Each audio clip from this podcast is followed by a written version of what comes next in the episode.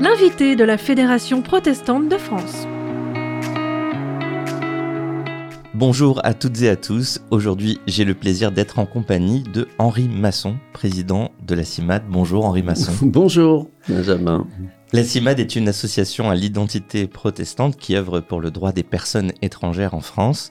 Elle est membre de la Fédération protestante de France et elle est aussi en lien avec la Fédération de l'entraide protestante.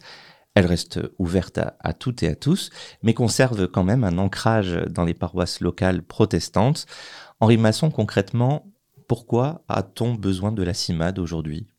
Alors c'est tout simple, hein. ça, fait, ça fait plus de 80 ans qu'on a besoin de la CIMAD, besoin entre guillemets bien évidemment, parce que nous ne sommes pas la seule association euh, qui euh, effectivement défend les, les droits et la dignité des personnes étrangères. Mais ça c'est inscrit tout à fait dans notre ADN. Et euh, depuis le début de notre existence, nous avons euh, toujours défendu les personnes invisibles, les personnes écartées de la société. Aujourd'hui, principalement, ce sont des personnes, ce sont les personnes étrangères qui vivent sur notre territoire, qui sont arrivées après un périple extrêmement complexe et, et tout à fait dur, et qui n'ont pas forcément le droit d'y vivre puisqu'elles n'obtiennent pas forcément l'asile ou elles n'ont pas de titre euh, de séjour. Et ce sont ces personnes-là que euh, nous accompagnons dans, nos, dans notre centaine de permanences, à la fois en métropole, mais aussi en Outre-mer. Il ne faut pas euh, oublier nos deux régions en océan Indien et en Amérique. Et on va revenir plus précisément sur euh, les problématiques qui sont parfois invisibles hein, de ces personnes étrangères dans leur quotidien. mais avant cela, j'aimerais vous poser quelques questions personnelles. vous, depuis combien de temps vous connaissez la CIMAD? Oh, J'ai connu la CIMAD, j'avais 15 ans. Bah, vous voyez que ça, ça remonte à, loin, euh, effectivement. Et j'ai été amené un jour euh, à visiter le centre euh, provisoire d'hébergement que nous avons toujours à Massy. Et en sortant de, de cet endroit-là, j'ai eu véritablement le sentiment qu'il fallait qu'un jour je rencontre à nouveau la CIMAD, euh, effectivement. Et donc, euh, très très très longtemps après, quand mon travail m'a permis d'avoir un peu plus de liberté, euh, effectivement, et de disposer un peu plus de mon emploi du temps, eh bien, j'ai posé ma candidature pour être bénévole dans une mhm. permanence. Et j'ai été 5-6 ans dans une permanence qui se trouve à, à Belleville, rue Fessard. Mhm. Et j'ai accompagné euh, pendant ces années-là avec euh, d'autres équipiers et équipières, hein, c'est le nom dont, que, nous, que nous portons à la CIMAN, j'ai accompagné des personnes étrangères qui venaient euh, le, mardi, le mardi à 13h pour voir s'ils pouvaient obtenir un titre de séjour, puisque j'étais spécialisé dans ce, dans ce, dans ce domaine-là et tout. Ce sont des rencontres extraordinaires. Oui, et là, vous rencontrez des personnes et des parcours. Ça, oui, ça doit être incroyable parfois. Il y en a qui sont, euh, qui sont tellement, tellement marquantes, tellement fortes, que même si on n'a pas envie d'aller faire sa permanence euh, un mardi euh, à 13 heures parce qu'on en a marre, on a trop de travail, on a d'autres choses à faire, effectivement, eh bien, très clairement, on, y, on y va parce que c'est une obligation, c'est une forme de devoir. Et quand on en repart, on en repart plus fort que quand on y est arrivé euh, en début d'après-midi. Et ça, c'est fantastique. Il y a un exemple de, parcours, hein, sans citer de nom, qui vous a oh, particulièrement marqué? J'ai accompagné euh, quelqu'un, j'étais pas le seul, puisqu'on l'accompagnait depuis euh, depuis plusieurs années. Moi, je l'ai accompagné pendant quatre ans à peu près, une personne qui était en France depuis 15 ans et qui n'avait toujours pas de titre de, de titre de séjour. Qui travaillait, qui était intégré. Qui, qui travaillait, qui travaillait comme il pouvait. Hein, euh, c'est-à-dire que quand vous travaillez, euh, comme un euh, sans-papier. On était voilà comme un sans-papier, c'est-à-dire euh, on, on, faisait tout pour qu'il soit déclaré, mais il ne l'était pas forcément. Et puis c'était des, il, il, il, travaillait en pointillé, c'est-à-dire que de temps à autre il travaillait, et puis il y avait de longues périodes pendant lesquelles il Ce qui vous a marqué, c'est cette, cette, durée en fait de 15 ans. Eh bien, c'est beaucoup plus fréquent qu'on ne qu'on ne croit il y a beaucoup de gens qui sont euh, euh, en France depuis quelquefois extrêmement longtemps, qui n'ont pas de titre de séjour, que l'on croise dans la rue euh, effectivement très simplement, qui participent au fonctionnement de notre Mmh. société. Qui hein, payent des CF, impôts. Tout à fait. CF, pendant les périodes de confinement, ce sont des personnes comme ça qui ont, ont amené nos, nos repas que nous ne pouvions pas forcément aller chercher, qui ont vidé les les poubelles, de suite et tout. Voilà, bon. Et, et, et clairement, ces personnes, quand on n'en a plus besoin, euh, on ne s'en occupe, euh, on ne s'en occupe plus. Et ça, ce sont des rencontres qui sont qui sont tout à fait terribles euh, parce que être depuis 15 ans en France sans titre de séjour, on ne peut pas être renvoyé euh, dans son pays d'origine puisque on, on y est, on y serait un étranger. Mhm. C'est ça qu'il ne faut pas oublier. Vivre euh, pendant 15 ans euh, en France, ça signifie qu'on y a forcément créé des amitiés, des liens, euh, et, que, ces liens-là ne, peuvent en aucune manière être détruits. Alors justement, ce genre de témoignage que vous partagez avec nous, euh, c'est ce qu'on pourrait appeler de la sensibilisation, c'est-à-dire que vous parlez euh, de ces situations difficiles et euh, la CIMAD veut aller de plus en plus euh, sur cet axe de sensibiliser le public euh, aux choses qu'on ne soupçonne pas, des difficultés que vivent les personnes étrangères. Qu'est-ce que vous essayez de, mettre en place à la CIMAD pour sensibiliser de plus en plus le public? Alors je crois que la sensibilisation, c'est vraiment tout à fait fondamental.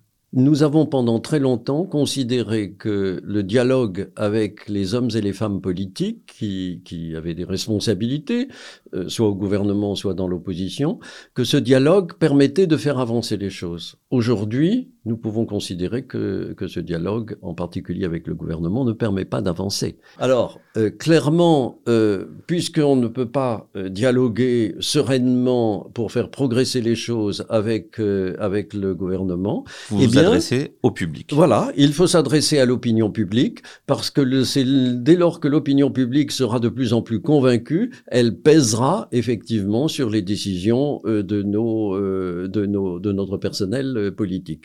Et comment faire pour euh, pour convaincre l'opinion publique, si ce n'est en saisissant toutes les occasions pour parler des problèmes concrets des personnes étrangères qui vivent euh, en France, les sensibiliser, hein, c'est d'où vient le terme de, de sensibilisation, à des situations que nous, premièrement, nous ne les connaissons pas toujours, et deuxièmement, nous ne les supporterions pas si nous étions euh, confrontés euh, à cela. Ouais. Et donc, euh, c'est tout au long de l'année que nous devons Oui. sensibiliser dans les dialogues que nous avons avec des populations euh, diverses, populations d'étudiants, populations de lycéens, populations euh, euh, d'élèves dans des dans des écoles, euh, Et même chez les fans de Coldplay. et même chez les fans de Vous Coldplay. pouvez nous raconter cette expérience? Voilà, où moi-même, je, je suis allé un, une- un des trois jours de, de concert pour rencontrer les personnes et essayer de leur expliquer effectivement ce que nous faisions et comment nous le faisions. Donc ça, c'était en juillet dernier, Voilà. et c'est Coldplay qui vous a euh, repéré et invité la CIMAD. Donc ça tout- montre aussi tout- le sérieux et,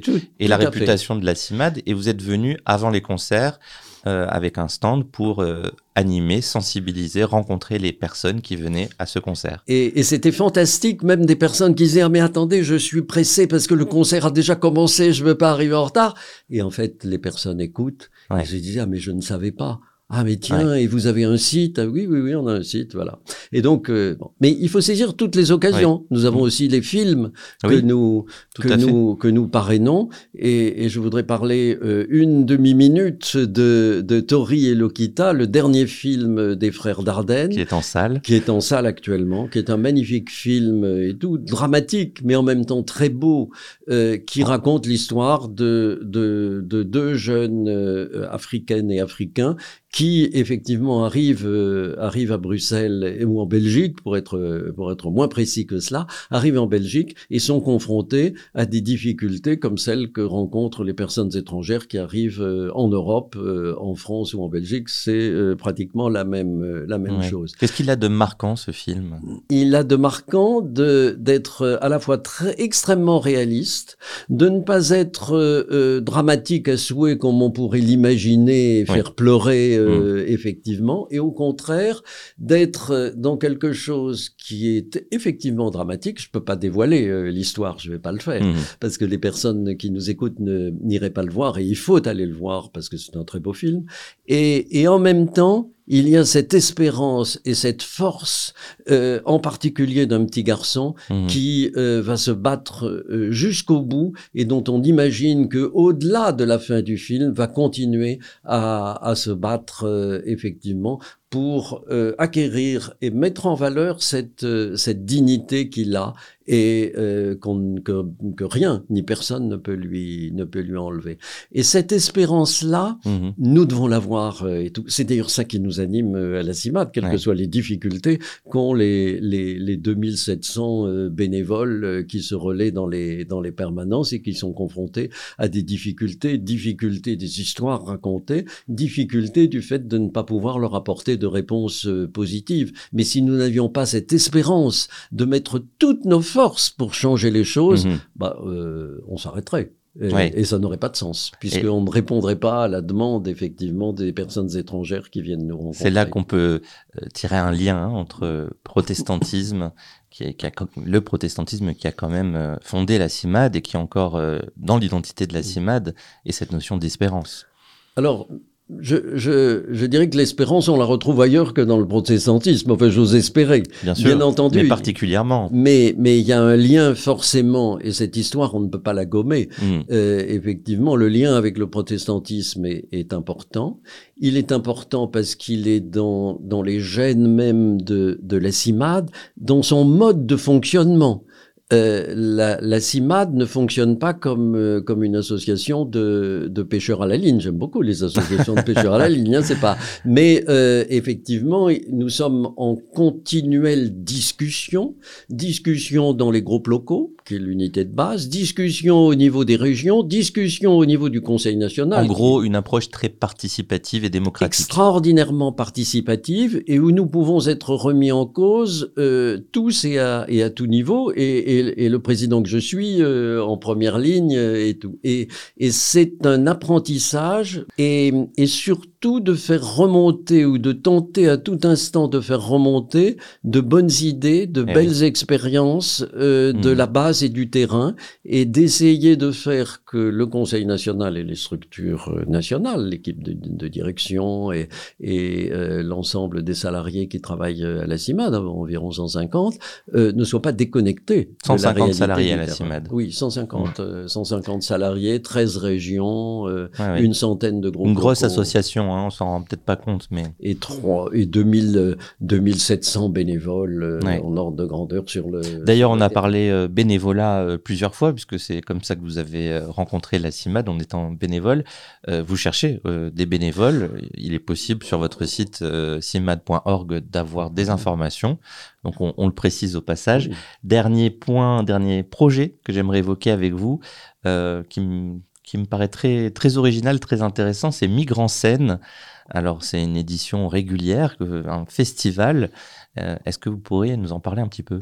Alors, Migrants Scène, c'est effectivement un, festival qui a lieu dans le dernier trimestre, en gros, de, de l'année civile, et qui réunit euh, chaque année euh, des, des films, des pièces de théâtre, donc des cinémas et, des, des salles de théâtre ou de danse ou des expositions, qui peu ou prou euh, sont euh, tournés autour de la place des étrangers dans, dans notre Et société. avec des personnes étrangères impliquées dans ces Alors, il spectacles. y a des personnes étrangères qui peuvent être impliquées effectivement dans ce festival. Il y a aussi des bénévoles qui sont impliqués dans ce festival, Mhm. puisque traditionnellement, il y a toujours avant ou après euh, un débat avec la salle sur euh, les grands thèmes à la fois du film ou de la pièce de théâtre que l'on a vu ou de l'exposition et, euh, et effectivement ce à quoi nous sommes confrontés en tant que bénévoles euh, de- en tant que bénévoles à la CIMAT. Il y a plusieurs centaines de, de manifestations Waouh